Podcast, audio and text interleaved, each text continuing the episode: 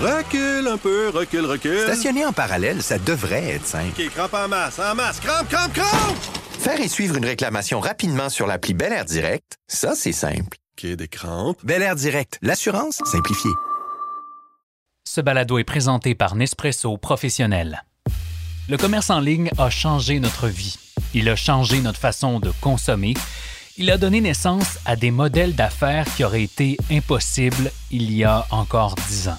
Et la pandémie n'aura qu'accéléré cette tendance.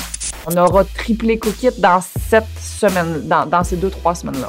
Je m'appelle Laurent Terrien. Bienvenue à Pour votre info.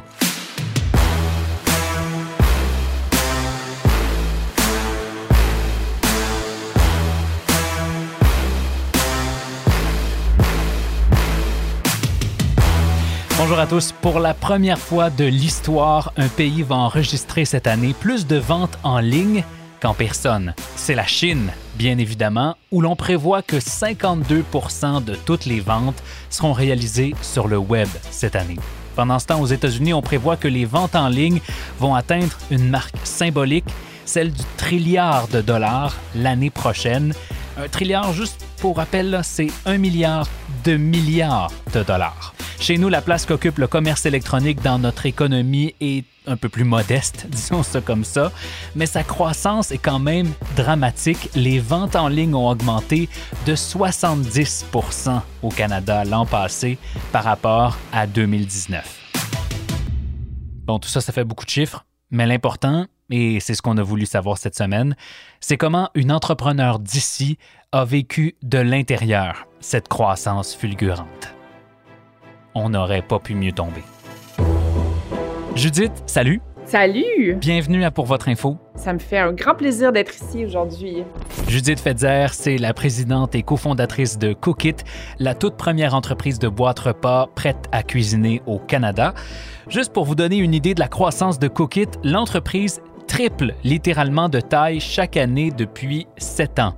Judith a acheté son compétiteur Miss Fresh en 2019 et Cookit fait maintenant partie des 300 plus grandes entreprises du Québec. Elle a 32 000 abonnés, un taux de satisfaction de la clientèle de 98% Judith a un bac en administration des affaires de l'UCAM. Elle est une passionnée du web, du commerce électronique, de l'entrepreneuriat et du marketing. Judith, tu as vu les chiffres comme moi? Un trilliard de dollars euh, le marché du commerce en ligne à partir de l'année prochaine. Est-ce que ça te surprend, ça? Ben, est-ce que ça me surprend? C'est ultra impressionnant comme numéro. Euh, tu sais, nous, quand on a lancé Cookit en 2014, euh, c'était 3 des, euh, des dépenses en alimentation qui étaient faites en ligne. Et euh, en 2014, à la même année, euh, au UK, dans certains pays européens, euh, c'était à peu près 10% et aux États-Unis, c'était 8% Donc, on était déjà beaucoup en retard et on a, on, on a travaillé très, très fort pour amener les gens à adopter le e-commerce, à changer leurs habitudes de consommation, mais c'est tellement drastique comme, comme comportement spécialement pour acheter, euh, acheter de la bouffe. Donc, ça aura pris euh, sept ans. Et puis là, paf, cette euh, grosse explosion-là où ce que, ben, justement, le consommateur du jour au lendemain n'a plus vraiment le choix de se tourner vers ces options-là. moi, je suis sûre là, que dans 50 ans, on va regarder ça, là, puis on va voir encore la courbe d'adoption qui aura fragmenté vraiment le comportement des consommateurs durant la pandémie. Ah oui, donc la pandémie a été tant que ça un accélérateur. Donne-nous l'exemple de Cookit. À quel point est-ce que, parlons en termes d'années, disons. Euh, En termes d'années, tu penses que la pandémie va avoir accéléré la croissance de euh, à quelle vitesse?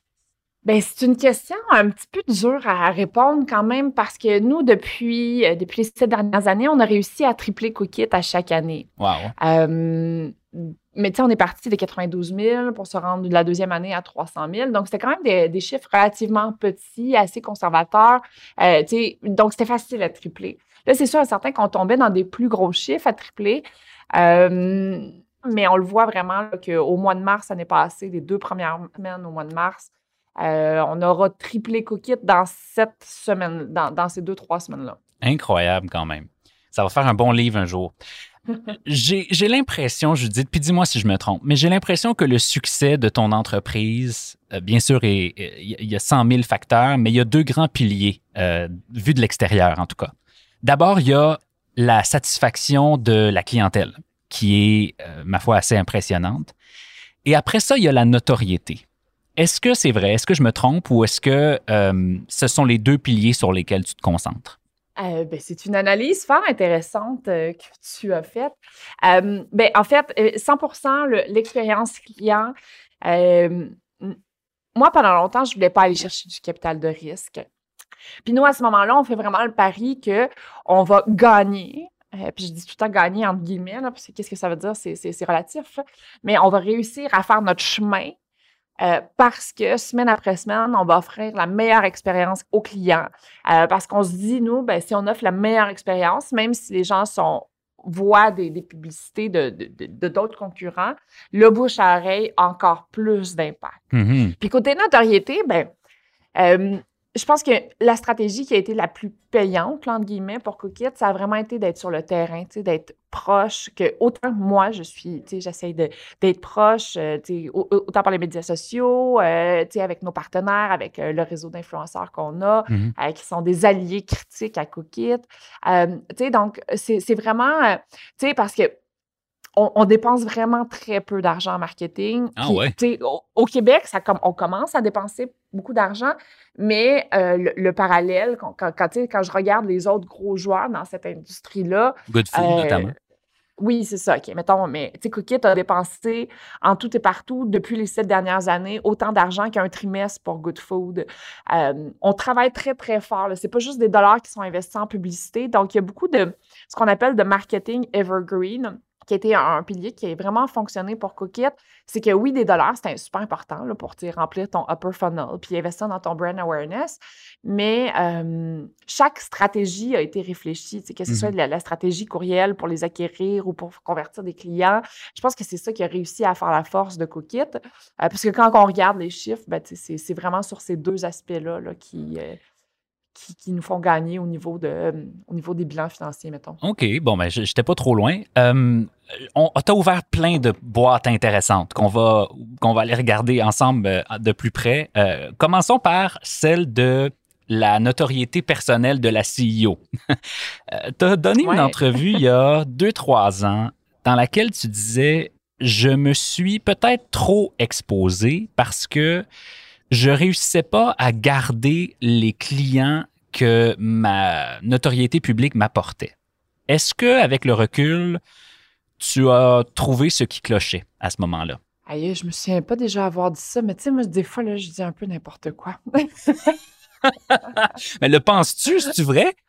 Tu sais, c'est parce qu'en fait, Cookit, c'est une entreprise d'alimentation. On voit beaucoup le marketing, mais derrière, c'est vraiment une entreprise de logistique. C'est Ouais. de créer 14 nouvelles recettes par semaine avec des fiches recettes individuelles adaptées aux gens, euh, mettre ça sur le site web, imprimer les fiches recettes, assembler les boîtes, faire le sourcing des ingrédients dans une industrie qui n'a pas évolué depuis des années.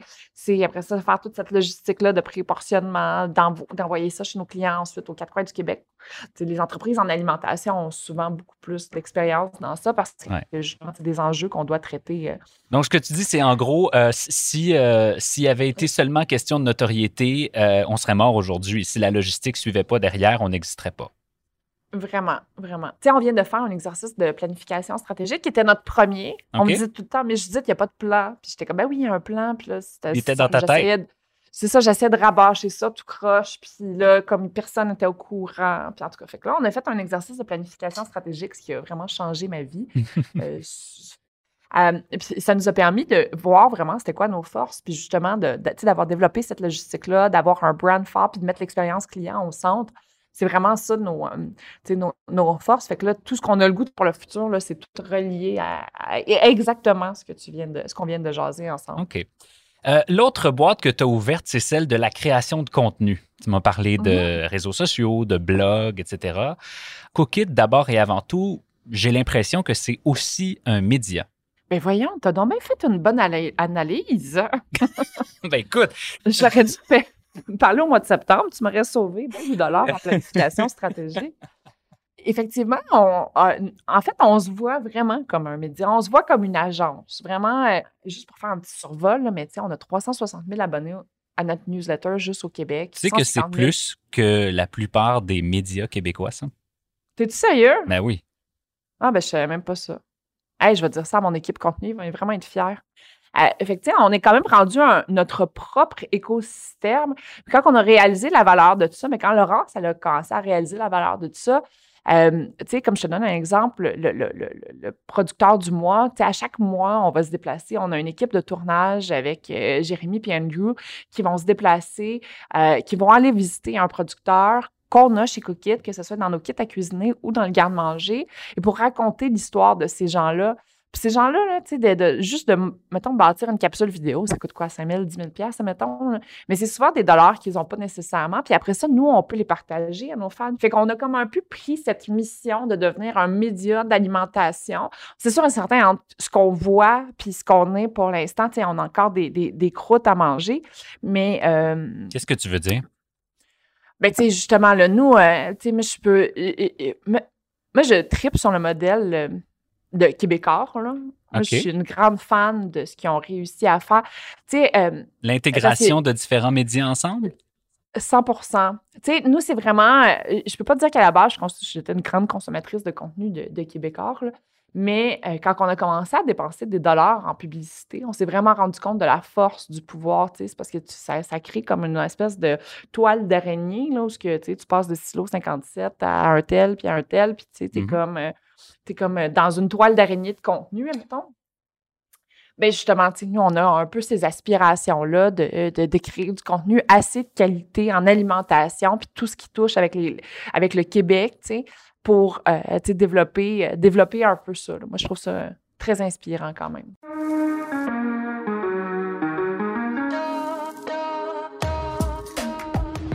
La dernière boîte que tu as ouverte euh, lors de ta, première réponse, c'était celle des partenariats. Donc, euh, de, la mise en valeur, si tu veux, d'autres entreprises par le biais de tes activités.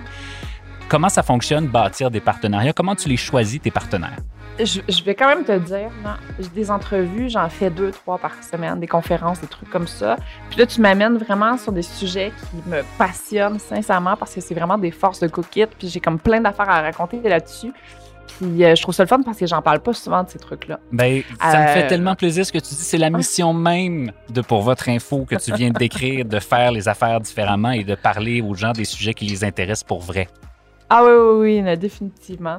Euh, ben, les partenariats, c'est très, c'est très ancré au sein de, de, de Cookit. On se pose tout le temps la question comment on fait pour faire des affaires win-win-win? Tu sais, mettons, j'ai parlé du producteur du mois. Nous, ça nous donne du contenu.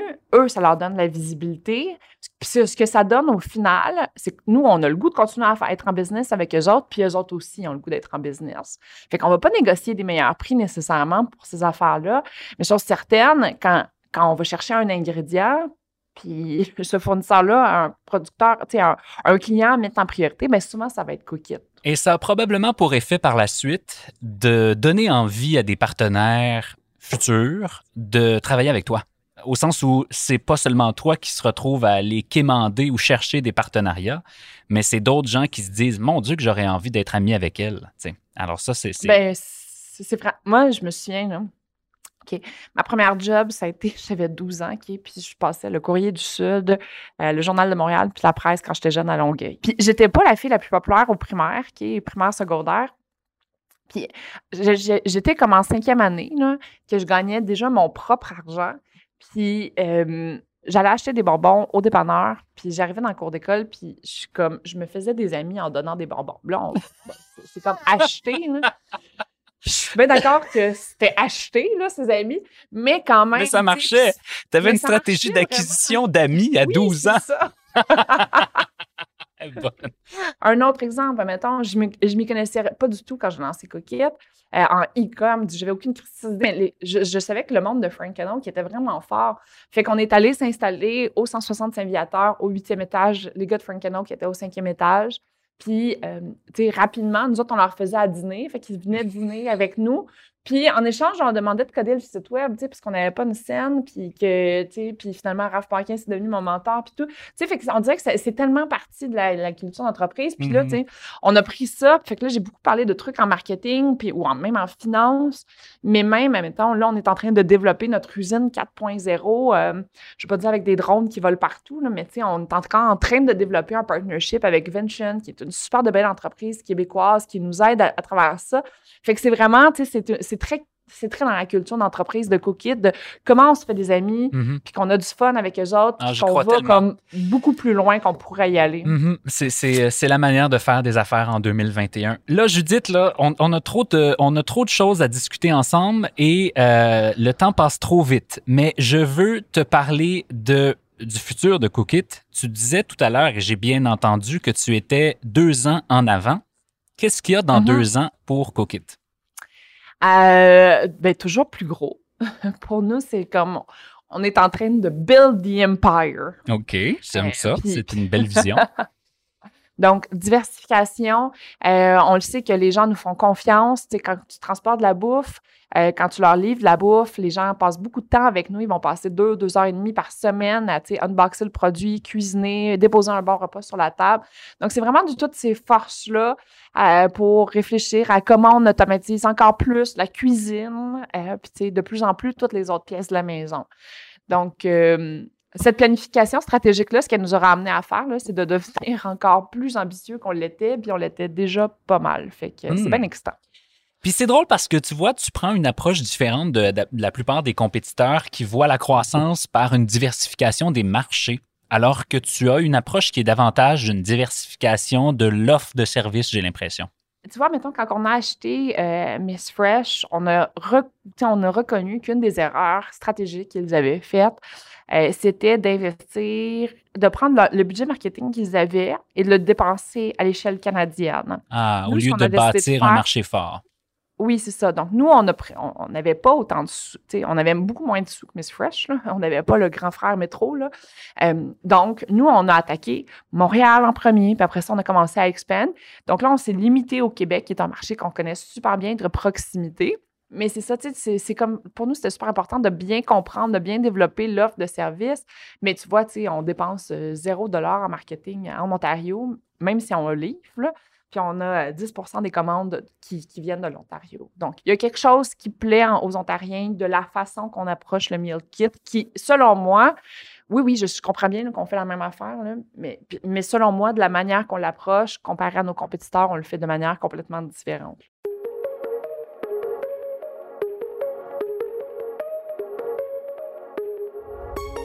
Ça a été un plaisir de discuter avec toi dans les dernières Ben, minutes. Je te retourne le compliment. Ça a été euh, une conversation euh, très cool.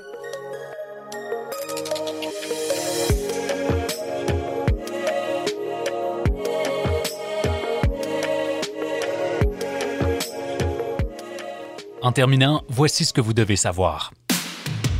Ce que vous devez savoir est présenté en collaboration avec InfoBref. InfoBref, c'est un nouveau média d'information destiné aux professionnels et aux gens d'affaires qui vous offre l'essentiel des nouvelles affaires, politiques et techno sous la forme d'infolettres gratuites. Je vous suggère de vous abonner en allant à infobref.com.